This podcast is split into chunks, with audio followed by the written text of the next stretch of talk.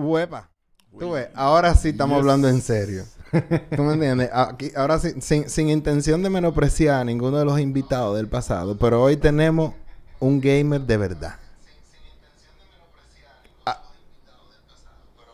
Oh, ah, pero. Vamos a resolver esto ahora mismo. No, no hay ningún problema. Oye, está en vivo. Tranquilo. Sáquete. Listo. En la República Dominicana, bro, cuando se va a hablar de Mortal Kombat, se habla de Newton Pérez. No hay manera de que los de esos dos nombres no vayan de la mano. Y casualmente se está hablando mucho de Mortal Kombat en estos últimos días por el lanzamiento de la película, Mortal Kombat 11 que está batiendo durísimo y tengo a Ariel Sánchez un servidor con Daniel Acosta aquí de co-host Por aquí estamos. y tenemos a Newton Pérez en la casa, bro. ¿Cómo, ¿Cómo- te sientes, man? Bien, bien, gracias a Dios. De verdad que muchísimas gracias por la invitación aquí al Gamecast. Y nada, estamos abiertos hoy para todas las preguntas que tú tengas. Y bueno, como dices, Mortal Kombat es Top 7 Games. Loco, yo eh, te digo, yo me emocioné mucho porque tú eres una persona que está en la delantera de los esports. También está en la delantera lo que tiene que ver con, con, con, con Mortal Kombat. Y también tiene mucho apoyo de la gente que incluso te ayudaron a conseguir un PlayStation 5. Lo vi. Eso es solamente una muestra de, de, de, de- del apoyo y de, y de que la gente, tú llevas, la, gen- la gente te tiene en el corazón. Y eso es bueno. Y también recibiste un reconocimiento en el 2019 por la gente de Blink, por, por, por tu participación y el apoyo y el empuje que le has dado. Entonces, vamos a ver cómo comienza todo esto. ¿Cuál fue la primera Mortal Kombat que tú jugaste? Vamos a ver y, y- vamos a arrancar ahí por at- desde atrás. Ya, desde atrás. bueno, mira, la primera Mortal Kombat que yo jugué realmente fue la 2, el Mortal Kombat 2. Y es uno de mis juegos favoritos. Pero el juego de Mortal Kombat que más yo jugué, hacía, o sea, largas horas, que lo jugaba todos los días, era Mortal Kombat Ultimate y la Trilogy. Que la Trilogy fue una Mortal Kombat que se jugó muchísimo aquí en este país. Tanto así que todavía la siguen jugando los en muchachos. la, en la maquinita del conde. El- yo lo jugué en la maquinita del conde. Había una Mortal Kombat Trilogy ahí que vivía. Sí, llena de gente, Pero de full. gente ahí. Sí, y yo estudié por esa zona, estudié ahí en el Conde. Eh, pero sí, o sea, yo vengo jugando Mortal Kombat desde hace mucho tiempo, ¿verdad? Es uno de mis juegos favoritos hasta ahora, como otros juegos. Pero eso es el que más le he dedicado tiempo realmente. Y, y pasé de ser jugador, ¿verdad? A ser caster, organizador de eventos. Y a meterme ¿no? de lleno en lo que son los eSports, eh, centrándome más en este juego, en, en Mortal Kombat. Ok, so, eh, tú sabes que anteriormente aquí en el programa tuvimos a, a Mena, que es básicamente el Papa Upa cuando se habla de Street Fighter. Es correcto, sí. Eh, hoy te tenemos a ti, que tú eres el Papa Upa de Mortal Kombat. So, eh, la pregunta sería, ¿por qué Mortal Kombat? Y no, por ejemplo, Street Fighter, Tekken o Bueno. algún otro... Smash Brothers. Smash. Eh, Mortal Kombat porque es mi favorito, pero no quiere decir que no juegue Street Fighter. Yo he jugado Street Fighter y he comentado y casteado también torneos de Street Fighter. También he casteado torneos de Tekken. O sea, también he comentado torneos de Tekken. Y sí, Street Fighter es otro de mis juegos favoritos de Fighting Games. Lo jugué, ¿verdad? De Street Fighter 2 cuando sobábamos los controles con, con el poloche. Eh, llegué a jugar a Street Fighter 4 también, que es una de las mejores. Y también jugué a Street Fighter 5. Lo único que le- me centré muchísimo en Mortal Kombat vamos a decirlo a ti en el punto específico cuando salió Mortal Kombat X.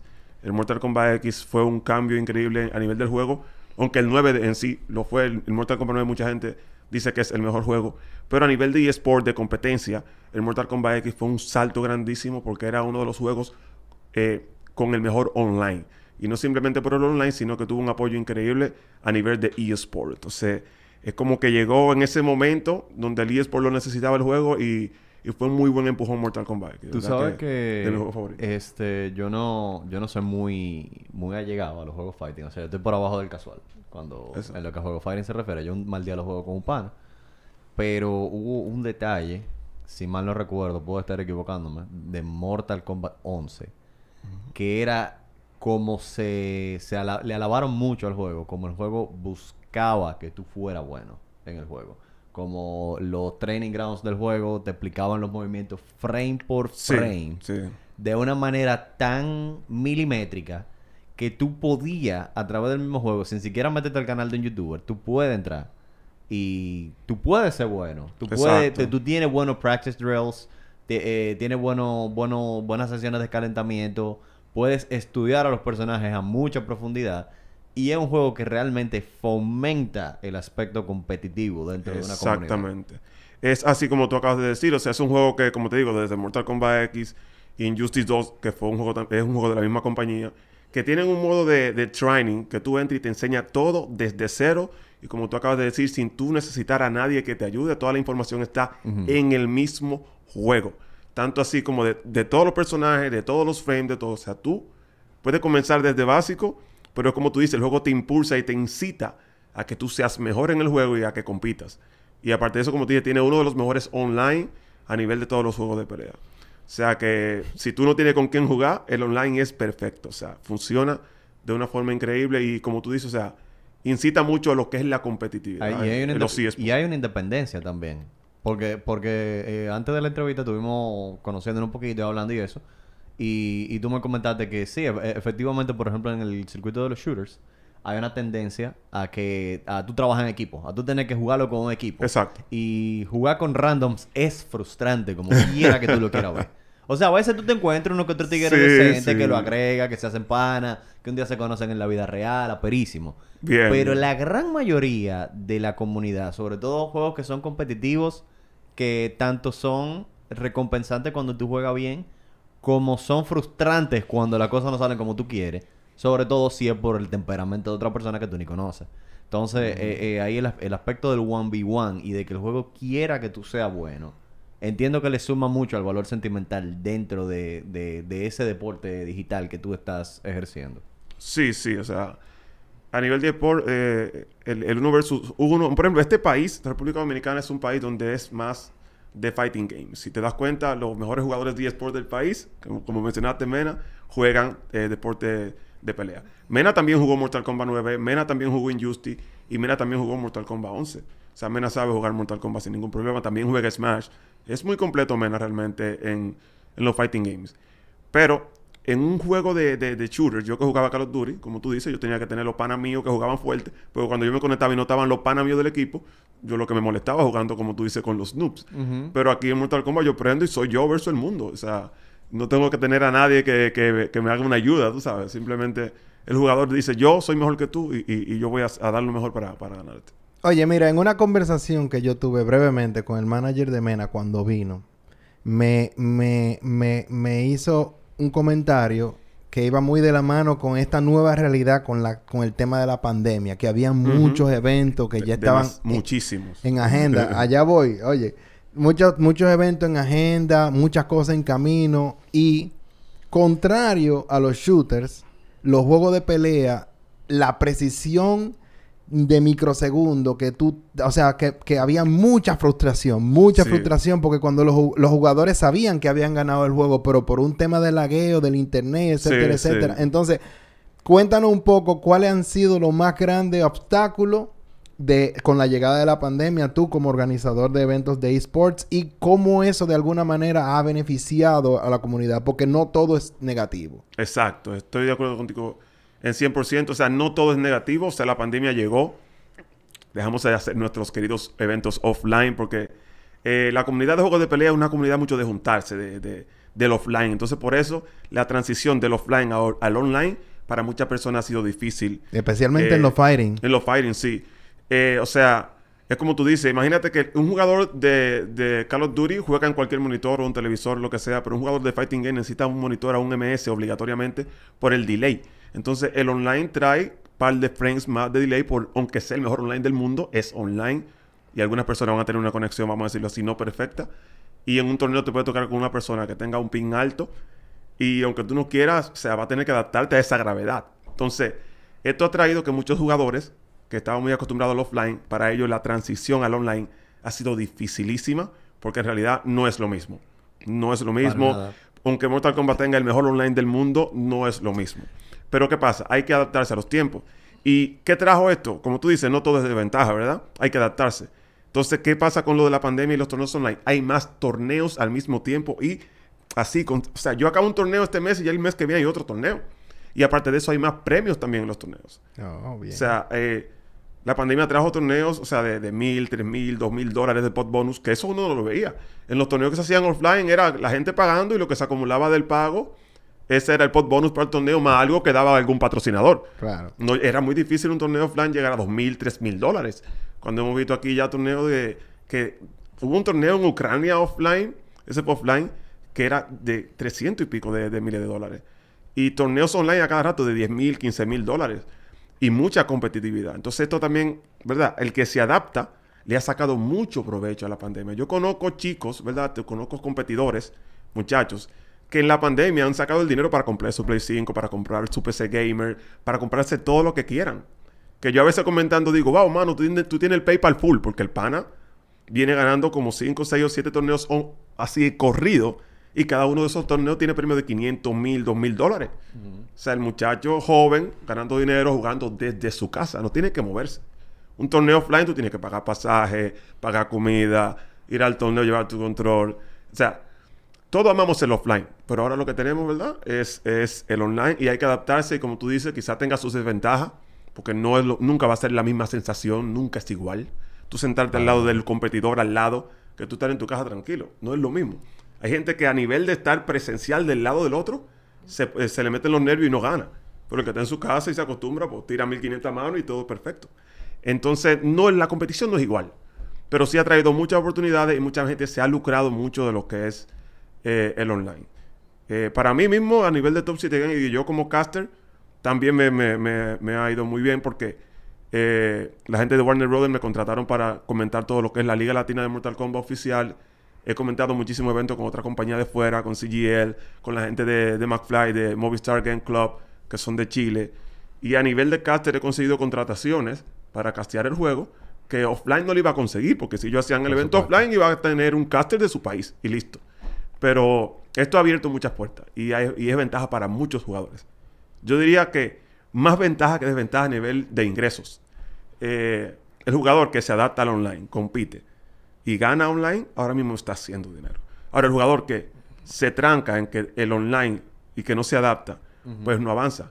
Mena, como tú mencionaste ahorita, Mena, al principio cuando comenzó el online, Mena y muchos jugadores de aquí dominicanos se sentían incómodos y medio frustrados eh, con, con eso. Pero ¿qué Mena tuvo que hacer? Como competidor que es de eSport, adaptarse.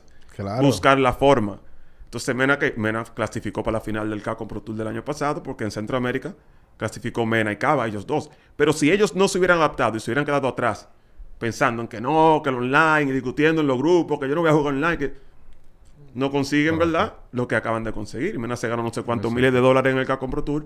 Igual Cava que quedó en segundo lugar. Igual, como te digo, los jugadores de Mortal Kombat. Hay un jugador en México que se llama I. Que ese muchacho ha ganado torneos online que tú no te imaginas y eso es dinero. Y muchísimos otros jugadores en Latinoamérica de Mortal Kombat y a nivel internacional están haciendo dinero con el juego. Porque se adaptan. Entonces, esto es eSport y es como todo en la vida, todo va cambiando y a todo hay que adaptarse y esperemos que vuelva al offline. Yo estoy loco que vuelva al offline, que podamos hacer eventos por lo menos a final de este año, diciembre, porque lo mejor es un torneo offline, sin duda alguna. Pero hay que adaptarse a lo que tenemos. Simple. Quiero aprovechar la oportunidad, bro, para felicitarte realmente. Ahora que tú nos cuentas eso, que tú has trabajado con Warner Brothers y con Movistar, compañías de renombre mundial, que todo el mundo las conoce, Sí. al menos las ha oído mencionar. Y tú tienes esto desde, desde el 2014. So, mira cómo la consistencia, el esfuerzo y la perseverancia han pagado. Y quiero también entonces hacer un pequeño paréntesis. Porque él mencionó algo sumamente interesante que yo nunca había eh, analizado o procesado por mi cuenta. Y es el tema del ping en los juegos de pelea. O sea, yo con yo que ya vengo de un de un circuito más de shooters, eh, te puedo decir que existe el- la ventaja que te da el ping en un juego, pero en los shooters y en los MOBA te puedo decir que hay un a- hay una hay un factor factor táctico con el que tú puedes compensar, o sea, lo, el lo que son los cooldowns, el, el- donde tú te posicionas, tu pre-aiming, tu pre-fire, cómo tú te ubicas con los sonidos. Esas son cosas con las que tú puedes compensar. Sin embargo, en los juegos de pelea, sobre todo un juego como Mortal Kombat, que eh, va muy, eh, digamos, que es quien va estableciendo la barra de dificultad y de complejidad dentro de un fighting, eh, es puro reflejo. Es puro reflejo, es tu, es tu tiempo de reacción y tus reflejos.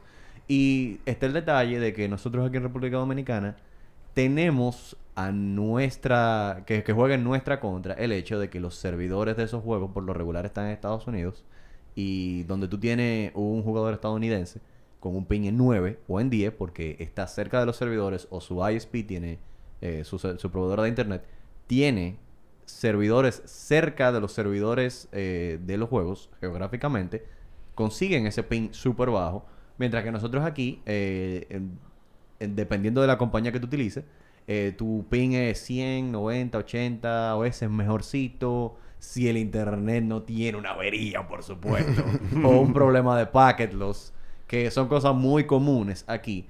Pero eso, eso es un detalle sumamente interesante. Fíjate, fíjate que yo no sabía que, que el ping realmente era más punishing en, en fighting que lo que Pues, es en pa' que lo sepan. shooters. Sí, mucho más. O sea, es que te digo que es, es, es hasta offline. Cuando tú juegas offline, un juego de pelea, en un TV o en un monitor que no es a un MS, eso te afecta a ti como Claro. Claro, la gente se adapta. El que tiene toda su vida jugando en un televisor, eh, no, no, no, o sea, no, no le importa. Pero cuando va a un torneo, o sea, tú tienes toda tu vida jugando en tu casa y tú eres el mejor en tu casa jugando en tu televisor.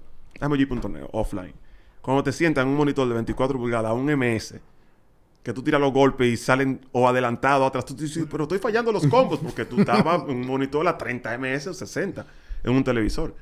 Entonces, sí, lo que el tiempo de respuesta en los juegos de pelea es súper importantísimo. Porque recuérdate que aquí todo se calcula en base a frames. Un jugador puede hacerme un ataque, ¿verdad? Que si yo bloqueo, él está negativo 2. O, otro. O sea, y en ese negativo yo tengo mi turno. Pero mi, mi- mi golpe a dos frames, yo voy a reaccionar tarde y no va a entrar aunque él esté negativo. Entonces es una cosa que esto es puro cálculo todo. Y, y- y ese cálculo, cualquier microsegundo de reacción o de delay, te puede afectar en una pelea de dinero. Loco, y, y una pregunta, men. O sea, ¿cómo tú...? Porque me acuerdo un poquitico la grabación en estudio, ¿tú me entiendes? Que a veces tú estás grabando y cuando tú tienes muchos plugins puestos, tú sientes como un, re- un ligero retraso al tocar. ¿Tú me entiendes? Pero ¿cómo, cómo cuál, o sea, vamos a ver tú, ¿cómo tú entrenaste para poder estar en capacidad de, de, de echar el pleito en esta realidad? Porque para mí es como absurdo, de que mierda, el muñeco se me va para atrás, se me va para adelante, o sea, cuenta. O sea, es como te digo, si hay delays, si yo estoy jugando, por ejemplo, con una gente de aquí del país, mi pinta en 30 o O 36. sea, en base al, en base al número de pin ya tú sabes más o menos cómo... No, porque es que No, tú, de- tú te vas adaptando el tiempo en base al pin. O sea, si el pin de la persona está mal y tiene un pin a 180 o 200, tú sabes que tú vas a jugar en otra gravedad, viejo. O sea, tú estás en otra gravedad, en otro, en otro mundo. Y, y eso mismo pasa con los, con, los te- con los TV y los monitores. Entonces, es una cosa... Eso es algo también que, que mide mucho el nivel competitivo de los fighting games. Que, por ejemplo, los torneos, para tú clasificar o avanzar, es primero a dos peleas. Normalmente esa es la regla, primero a dos, primero a tres.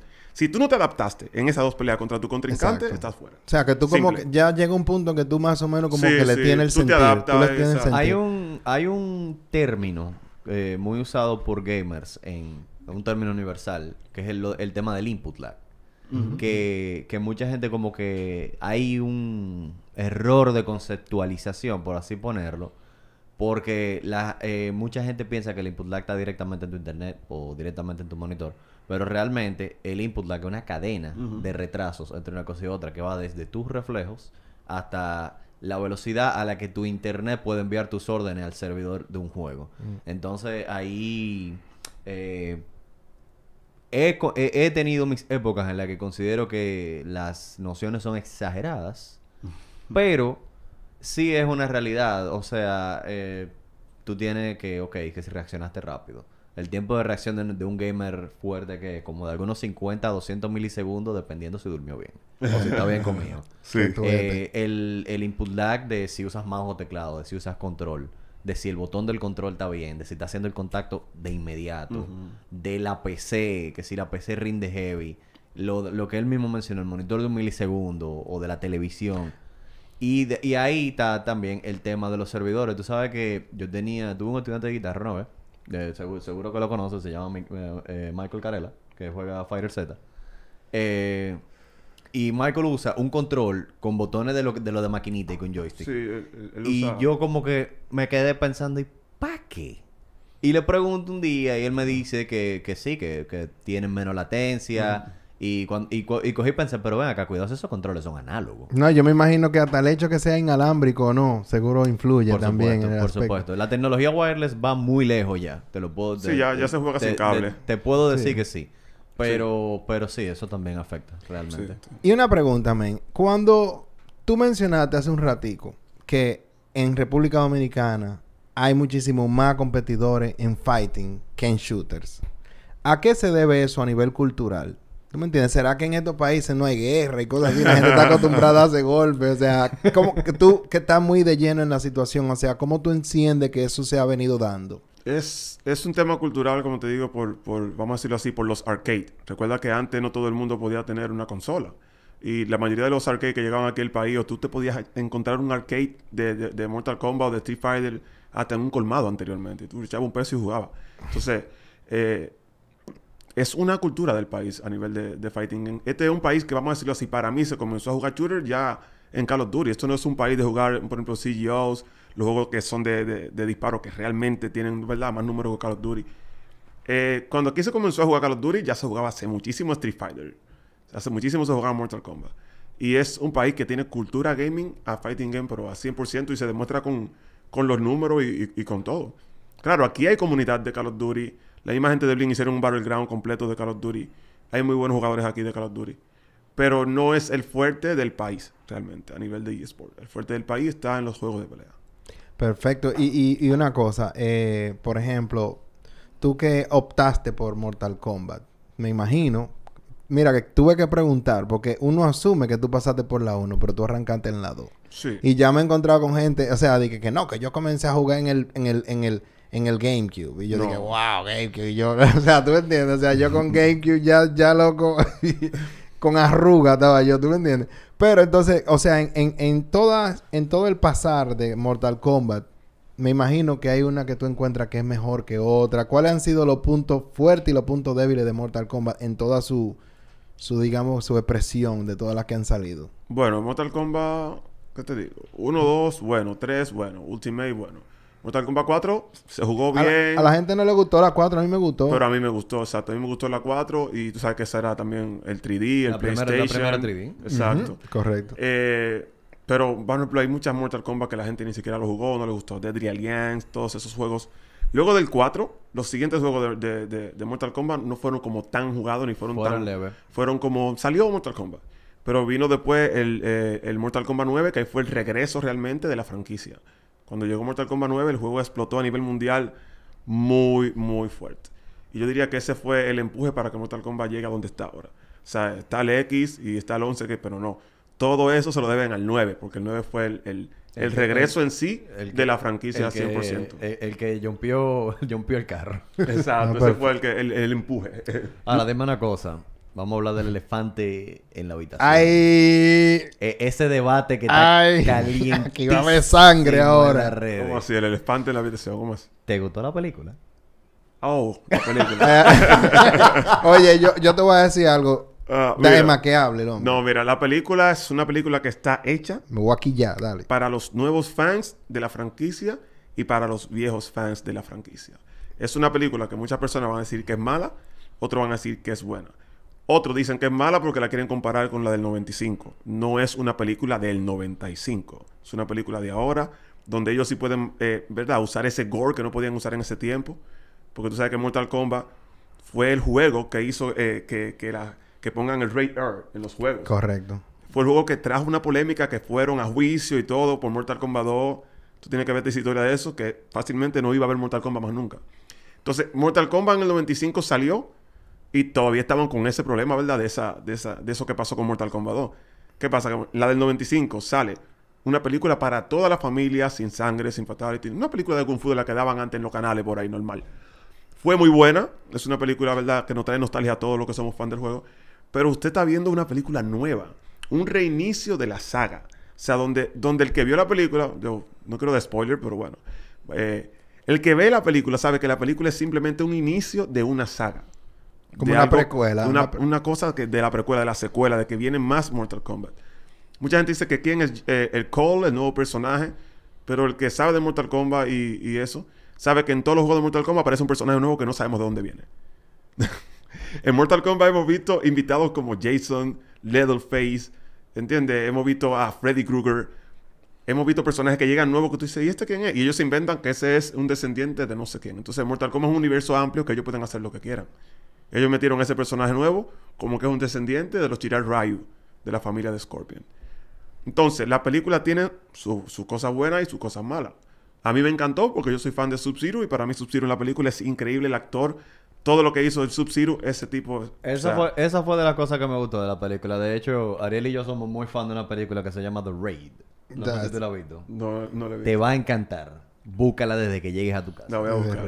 The Raid Es- Redemption. Es cine filipino y, eh, y esos tigres pelean como unos animales. Ahí no hubo un doble. Y el actor que hizo de Y- Sub-Zero Sí. está en esa y película. Joe Taslim Sí, está en esa él, película. Él está en una serie también que se llama Warriors de HBO Max. Y esa serie la estoy comenzando a ver y está increíble también. Tú la mencionaste. Yo te confieso, bro, yo poniéndome al día, me di el review tuyo y yo dije, yo dije de lo mío, le diste 7.5. Mira, Sí, 7.5 yo le di a yo la le di, mira, a mí me gustó y yo le di 7. Ujú. Yo le di 7. Eh, yo te confieso, cuando yo vi Mortal Kombat, la primera película en el 95, yo quedé muy insatisfecho. Y yo fui con mi- la expectativa muy baja con esta. Sin embargo, yo quiero que salgan más Mortal Kombat. Es que- O sea, de verdad. Yo creo que el fin de la película es ese. O sea, te deja con la gana de que tú quieres que salgan más Estoy películas de Mortal Kombat. Exacto. Y ahora mismo a nivel de números y a nivel de las redes, el- eh, la película ha sido un éxito. Tanto así que eh, este muchacho, el de Sub-Zero, publicó que eh, él firmó un contrato por cuatro años. O sea, o sea por cuatro secuelas. O sea, que hay tres Mortal Kombat más que vienen. Y hoy ellos pusieron en Twitter con los números, con todos los números que tienen, de que la gente se prepare para el MKU, para el universo de Mortal Kombat. O sea, que vienen secuelas, sí o sí. Bueno, eso, eso definitivamente es positivo. Yo me alegro al Y ahora, mismo hay tres cosas que se están apoderando del box office y son cosas de nerds. Mortal Kombat, Demon Slayer Demon Slayer, sí. y Godzilla vs. King Kong. Que, que son, digamos que ahora mismo lo- lo- los, los ángeles salvadores del, Del cine, sí, realmente, con toda la pandemia. Y, y, y, o sea, está... Independientemente de mi opinión de la película, eh, Mortal Kombat está teniendo muy buenos números para ser una película R-rated. O sea, la Exacto. gente está yendo a verla. Exacto. Eso, eh, y es la, el tráiler fue el tráiler más visto de una película Ray Earth. También. Y, ¿qué te digo? O sea, también está muy acompañada del juego. Mortal Kombat 11 tiene muchísima actividad el juego. O sea, tiene torneos de todos los días, todos los meses. O sea, no para la competencia, no paran los torneos, no paran las exhibiciones. Es una comunidad que está muy activa y ellos aprovecharon eso con- conjunto con la película. Por ejemplo, aquí se estrenó el 16, pero en Estados Unidos se estrenó el 23. Y el 23 de abril el juego de Mortal Kombat 11 cumplía dos años. Es la fecha en la que salió el juego. Eh, todo, sabe, un marketing bien hecho ahí por parte de, de, de Warner Brothers con el juego y, y la película juntos. yo te confieso, men, a mí, a mí me gustó muchísimo. Me No, no, gustó, sí, sí, superó mis expectativas por mucho. A mí me gustó. Entonces, ahora yo te quiero ver una consulta, porque tú me entiendes, estamos educándonos aquí y tú eres una de las personas que, de las pocas que conozco, que ya tiene un PlayStation 5. Tuviste, vi- te chequear, vi que No. te apoyaron y conseguiste uno. Entonces, ¿cuál es tu recomendación para el que todavía no tiene un Play 5 y está pensando conseguirse uno? Si esperar, si conseguirlo ahora. Bueno. Da- vamos a ver, ya tú, ya tú que has tenido la experiencia de Sí. ahí ahí. Bueno, mira, eh, yo le doy muchísimas gracias, de verdad que un millón de gracias a todos mis seguidores, a los muchachos que me ven en Twitch, Ariel Tatú, Yamil Pot, Cornava, por mencionar algunos, son muchísimos, yo no los voy a mencionar ahora. Pero yo tengo el Play 5 gracias a, lo- a, a- mis espectadores comunidad, bro, de qué Twitch bien. y a la comunidad, que los muchachos, yo puse una meta para el Play 5 y los muchachos donaron y ahí me ayudaron a comprar el Play 5. El Play 5 es una consola que si tú puedes comprarla, cómprala. Pero no es una consola ahora mismo como igual como Xbox, que no tiene un catálogo que te obligue a tú hacer el update a un Play 5. O sea, te lo digo como gamer, yo lo compré, como te digo, por los muchachos, me ayudaron en eso. Eh, de que la consola tiene un potencial increíble, sí. Pero no es una consola, como te digo, que es, no es una necesidad. Porque yo recuerdo que yo compré el Play 4 porque el Mortal Kombat X no salió para Play 3. Simple. Entonces, si la consola no te obliga todavía a tú comprarla, pues, no, ahorrate ese dinero, espera que baje de precio. Es muy difícil conseguirla ahora. Eh, los que la tienen, la tienen un precio, tú sabes, que no es tan barato. Eh, ahora, si tú puedes y quieres comprarla, pues cómprala. Para mí es muy buena consola. Claro, tiene un tamañazo increíble, es grande, señores. Es grande. es grande. Motrocolo. Es ¿Cómo era grande. el Nick? ¿Cómo era el Nick? Es grande. Que tú le decías el Montrocolo. el ¿cómo? muchacho, un trologón, así una vaina. Saludos para mi hermano Gu, que también está por aquí cerca. Que, eh, de verdad que el Play 5 es muy buena consola y como dije anteriormente, si tú crees que tú puedes comprarla, pero yo creo que no tiene un catálogo ahora mismo ninguna consola de nueva generación que te obliga a comprar la consola. No sé quién me puede mencionar aquí ustedes un juego que te obliga a comprar el Play 5 ahora mismo. No, ninguno. Lo que están haciendo los, Yeah. los de Play 4 están porteando a Play 5 y subiendo el cap de los frames. Cyberpunk. Es que Cyberpunk no te puede obligar porque no me hagas hablar de ese juego.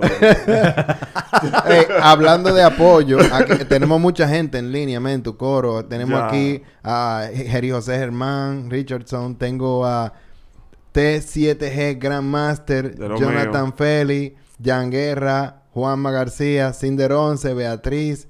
eh, hay un corito bueno. Y aprovechando eh, a las personas que están disfrutando de este programa, tenemos más episodios. ap- Aparte de esto, ya tenemos, ya vamos por el episodio número 13. Hemos tenido a Mena, hemos tenido a Tuto Guerrero, hemos tenido a Cantante Gabriel. Y bueno, pueden darle a suscribir. Delen, delen. en la- en la- ya ustedes saben, eso es nada más. Cada un clic le pueden dar like. Y no solamente eso, man. Nosotros vamos ahora para Mango TV. ¿Tú me entiendes? O sea que vamos a comenzar a sacar la cabeza y vamos a empujar el movimiento, aunque sea a palo limpio. ¿Tú me entiendes? Claro, Pero ya ahora vamos a Televisión Nacional. Y bueno, bro, o sea, ya sabemos que lo tuyo es la organización de eventos y de eSports. yeah. Me podría más o menos ir dando como una, un, o sea, ya la realidad de la pandemia ya no acostumbramos a vivir en ella, Exacto. ¿verdad? Ya los horarios están un poco más flexibles. eh, me imagino que el- la gente le está perdiendo el miedo al asunto y Claro. sabemos que, que ya la cosa va a comenzar. Digamos que ya la- el peor momento pasó. Mm. Entonces tú puedes hablarnos del futuro de, de, de, de Top Gaming, de Top 7 Gaming y, y, y qué viene por ahí en eSport y en la organización de los eventos que tú pretendes hacer y todas esas cosas. O sea, vamos a ver.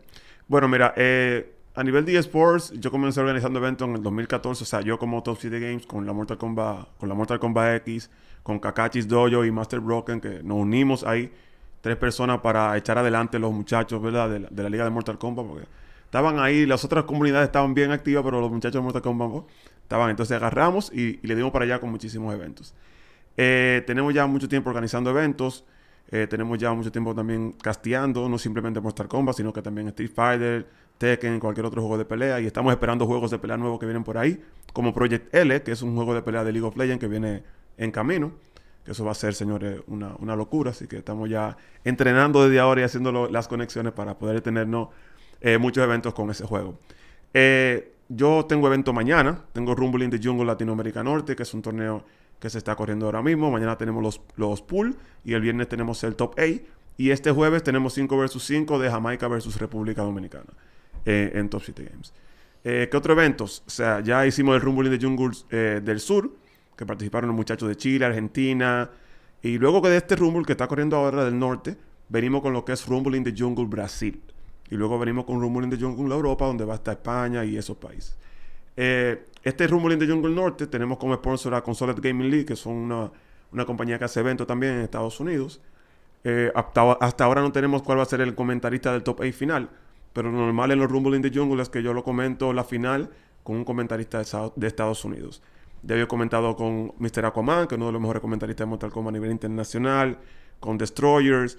Eh, he comentado con muchísimos comentaristas también latinoamericanos como Chef de México, Chopazo, Lady X, el que es la que comenta conmigo en la Liga Latina ahora mismo. Entonces, tenemos muchos eventos, tenemos muchas actividades. Vienen muchas actividades también de la mano de otras compañías, conmigo comentando esos eventos. Así que tienen que estar activos los muchachos. Bueno, los muchachos están súper activos y siempre están alerta con, con todo lo que se viene a nivel de eventos de eSport en Mortal Kombat. ¿Y dónde la gente te puede conseguir? O sea, todas las redes sociales, Sí. todo el asunto que te, Eh, que te top, puedan ubicar. Top 7 Games, Top 7 Games, 7 con letra, todo pegado. Top 7 Games en Twitter, Top 7 Games en Instagram y en, y en YouTube. Y la red social mía personal, DJ6, DJN6. De JN6. ON6. El, el 6 sí va el número. ahí. Recibe el número. sí. DJN6. DJON6 y ON6. también en, en Twitter DJON6 Fighting Game Community. Eh, no sé si tú tienes alguna pregunta de, a nivel de eSport que tú quieras que te cuente. Eh, si tienes alguna curiosidad. ¿Cómo tú ves a los prospectos dominicanos dentro del eSports en los próximos 10 años? Siendo más pro y más roto y más... y representando muchísimo más fuerte el país. De verdad que aquí tenemos demasiado talento. Yo te podría decir que nosotros ya teníamos un debate hablando de que no, que quizá los muchachos latinoamericanos no puedan contra la gente de Estados Unidos en el juego. Digo yo, viejos, pero si de los pocos dominicanos que han podido y han explotado, o de latinos han explotado en esos torneos de Evo, de Capcom Pro Tour, de- O sea, eventos grandísimos. Imagínate que el dominicano tenga la oportunidad de poder viajar más. Porque lamentablemente tenemos un- una desventaja en los eSports en este país. Y es que cuando alguien va a buscar una visa, normalmente se la niegan, ¿verdad? Entonces es algo que frena mucho, ¿verdad? El, el- El offline. es- ¿Verdad? Pero llegó el online. sí, llegó el online y ahora sí pueden jugar contra... Pero igualmente no, no, es lo mismo. Sí. Olvídate que todas esas compañías que están haciendo eventos online es simplemente porque hay que mantenerse aunque la pandemia esté. Pero inmediatamente pase todo esto, esos torneos offline vuelven. El Evo vuelve offline, Combo Breaker, CEO, East Coast Troll Down vuelve offline, Capcom Pro Tour vuelve offline. Tuviste que lo iban a hacer aquí en, en, en Hard Rock Café y por lo mismo de la pandemia se dio para atrás a la final del CPT. Pero todo eso viene, o sea, todo eso vuelve. Y lo que te digo, lo que a veces limita un poco el, el jugador latinoamericano es simplemente no poder viajar a esos eventos y no poder competir, ¿verdad? Con, con jugadores élite. Pero el talento está. Porque de lo poco que han podido, han rompido. O sea, de lo poco Correcto. dominicanos y latinos que han salido, han dado la cara por su país y están ahí. De- Aquí en el país, por ejemplo, Mena y Cava, ¿verdad? Han roto. Mandrake, que también es dominicano que ha viajado por ahí. De Brasil hay un jugador que se llama Conqueror de Mortal Kombat, que ese muchacho es un talento. Lo han invitado dos veces consecutivas al evento invitacional de Ucrania con un premio de 300 mil y pico de pesos, el brasileño. O sea, hay jugadores buenísimos en Chile, que están los gemelos. Hay jugadores buenísimos en Argentina, Dante, jugadores clásicos. O sea, a nivel de Latinoamérica, en todos lados hay jugadores buenísimos. Aquí en Dominicana hay jugadores que, que como te digo, lo que no tienen es la oportunidad, los recursos Correcto. y esa puerta abierta para poder moverse libremente en los eSports. Porque no es nada fácil realmente. Yo mismo, yo, yo cuando comencé con mi marca de Top 7 Games, o yo antes de entrarme dentro del gaming a nivel de eSport, yo ni pensaba viajar. Ningún- a mí no me interesaba viajar. Y yo fui a sacar mi visa para ir a un evento de eSport. Yo saqué mi visa para ir a CEO en, en Miami.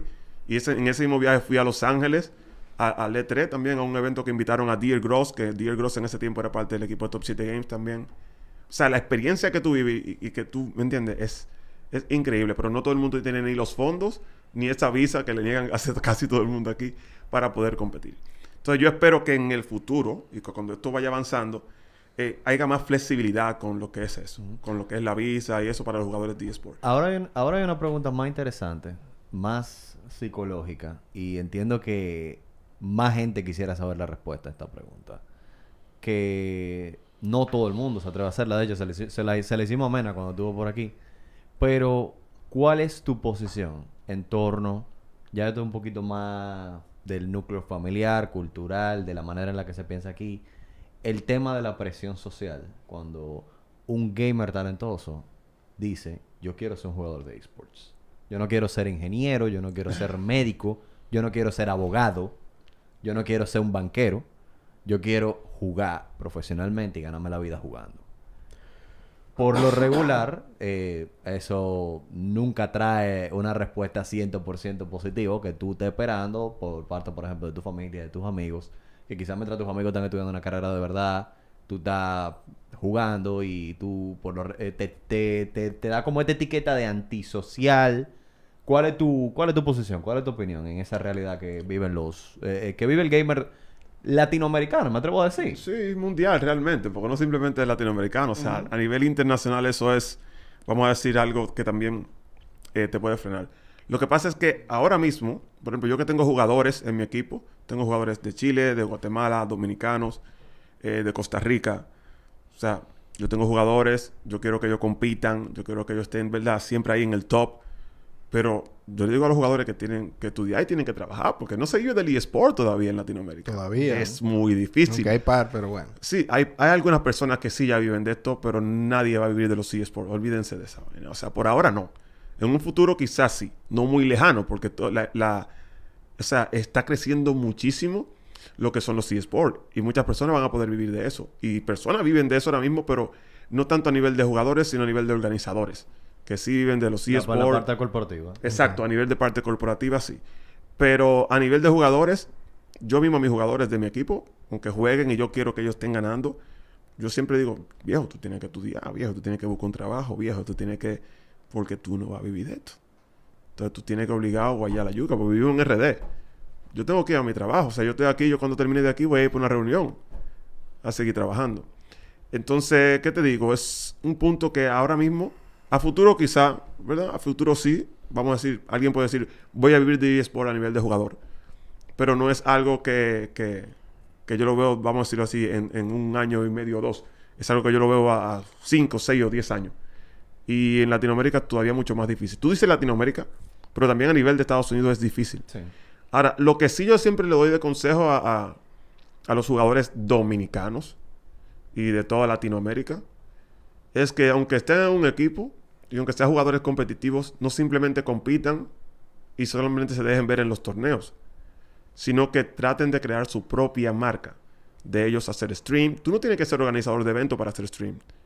Muchos jugadores de Estados Unidos no hacen evento, no hacen competencia, no organizan eventos. Ellos juegan ellos en vivo, su, su ranked, hacen su audiencia y crean su propia marca. Y aunque quizá no vivan al 100% del gaming, tienen una entrada extra. Que en el futuro quizás puede volverse, ¿verdad? Su trabajo.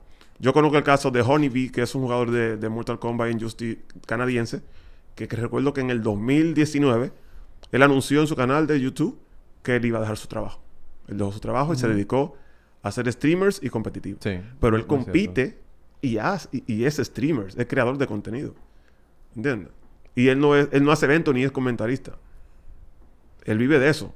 Sí, sí, Pero él sí, se sí. dedicó a 100%. Él tomó esa decisión muy difícil de tomar, que yo no podría tomar esa decisión Tú realmente. sabes que yo, eh, hay uno de los eh, minijuegos principales Rainbow Six Siege. Rainbow Six Siege. Eh, ahí, ahí se juega mucho. Eso y Sport Full, bro. Sí, eso es in- eh, oye, eso es Eso hasta, está hasta en el, tope de los eSports. Eso está muy arriba, hasta el modo casual es una sudadera. Eso está muy arriba, bro. O Eso está muy sea, arriba. es un grajo, viejo. No, es, es que, es que, como te dije ahorita, a nivel de eSport, o sea, digo serio que estoy en los fighting games, los fighting games son un granito de arena. Real, viejo. O sea, a nivel de eSport, los fighting games son una cosa pequeña, todavía muy pequeña. Ha ido creciendo, pero es algo muy pequeño. Porque ese juego que tú dices, Rainbow Six League of Legends, Dota, esos son los juegos de eSport. Esos son los juegos que realmente Counter- alguien puede Ca- decir, yo voy a vivir de esto. O sea, Counter-Strike y League of Legends fueron los juegos que hicieron que el eSports fuera una realidad. Exactamente. Pero la, lo que te, la, lo que, la anécdota que te iba a contar es que uno de mis creadores de contenido favoritos de Rainbow Six Siege, eh, GetFlanked, él es youtuber y es streamer. Mire, compadre, ese tigre dejó una carrera de mecánico de aviones de combate en la Fuerza Aérea Estadounidense Oye, eso.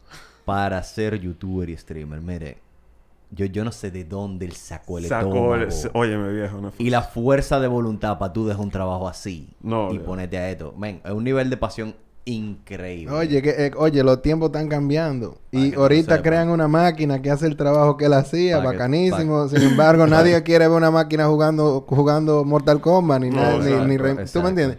Ahora, yo interrumpo la situación porque me gusta terminar en una nota alta. Yo pienso que si había una problemática antes por el tema de la visa, para poder llegar a, lo- a, lo- a los eventos y etcétera, etcétera, llegó la pandemia, lo que hizo que el planeta se hiciera mucho más chiquito. Nos obligó a conectarnos todos. Exacto. ¿Tú me entiendes? Nos obligó a conectarnos todos. O sea, que ahora mismo hay una de- democracia de competencia. Y yo entiendo que si la República Dominicana es un país competitivo, pues el- la credibilidad seguirá creciendo y la gente cada vez va a creer más en, en- en la realidad de esto y cada vez va a ser algo más real. Tal vez no sea algo que podamos disfrutar ahora mismo nosotros, pero tal vez las generaciones detrás de nosotros sí van a poder aprovechar esto. Y, y gente como Gamecast estamos haciendo un esfuerzo para poner un gra- granito de arena Claro, para que claro. la gente se entere que las cosas están sucediendo. Y ya como es costumbre, a todos nuestros invitados le hacemos entrega formal de un souvenir para que Bien. lo pongan y hagan su... Y tú me entiendes, y. En mi bola ahí con mi, con mi, con mi t-shirt de Gamecast. Sí, ya Eso tú viene. sí, no, tiene, ya tú sabes, tiene que ir. claro, claro, claro, claro. No, mira, eso que tú acabas de decir y, y, y lo, de, y lo de la visa, ¿verdad? Futuro. Recuérdate que aquí en Dominicana hemos avanzado mucho. Tenemos la Federación Dominicana de Deportes Electrónicos. Tenemos la FEDE de... Coge ahí. Que ahí está el director, ¿no? Eh, Jackie. Jackie Núñez. Eh, la FDD también consiguió en estos días que una universidad de aquí del país ponga como carrera eSport Management. O sea que aquí se va a comenzar a estudiar eSport. Pero management a nivel corporativo. Exacto. Y de torneo también. De organización de eventos. O sea, ¿Qué- va- van a venir carreras que tienen que ver con los ¿Qué universidad es esa? Eh, déjame ver si puedo, si puedo, te puedo decir ahora mismo. Pero es, es, es un logro, de verdad. Es muy, muy bueno. Sí, definitivamente. Es lo que te estoy diciendo. O sea, inevitablemente, ok, los que no tenían visa estaban fuera del juego en la, en la situación. Eso, la, la federación va a ayudar mucho con lo de, lo- con lo de la visa. Porque, o sea, una federación, la federación viene para eso. O sea, cuando vengan esos problemas que un jugador tenga que viajar o algo, la federación le hace una carta y es algo que está, ¿verdad?, confirmado 100% aquí por el, por el Ministerio de Deporte del país. O sea que ya los sigues por aquí son una realidad. Eh, la universidad se llama, aquí la tengo, eh,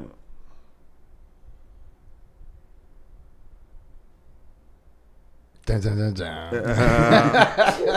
ah, mira, aquí, Educación Superior Luis H. Bonetti. Ok. Ya tú sabes por dónde. Bonetti, exacto. O sea, se está avanzando. lo importante, lo importante aquí es entender que es para adelante que vamos. No, o sea, vamos, vamos avanzando. No Sí, es, no sí, es para sí. atrás que va el asunto. ¿tú No, para atrás no, para atrás No no. es para atrás que va el asunto. Yo te podría decir que para atrás no, porque este año, con, con todo y pandemia 2020-2021, ha sido un avance increíble. Sí. A nivel de todo, de todo. O sea, los eSports con la aprovecharon la pandemia al 100%, al 100%, porque también la gente, como no podía salir de su casa, veía más streams, veía más torneos, consumía, la- Compraron más Y la cantidad de gente que se compró una PC Gaming y una consola que nunca en su vida Exacto, exacto.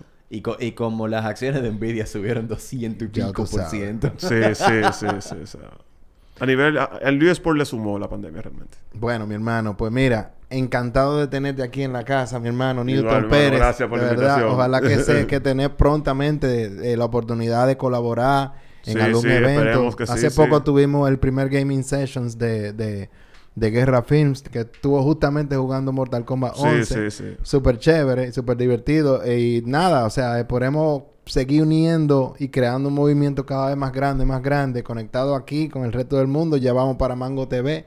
Y bueno, un servidor para usted, Ariel Sánchez, con mi compañero aquí. Nos despedimos y nos vemos en la próxima. Ya ustedes saben, este fue el episodio número 13. Hay más, hay 12 más. Y ya vamos para televisión. ¿Tú me entiendes? Te estoy diciendo. Sí, estamos avanzando, estamos avanzando, estamos te vamos a salir hasta en la sopa. Hablamos ahorita.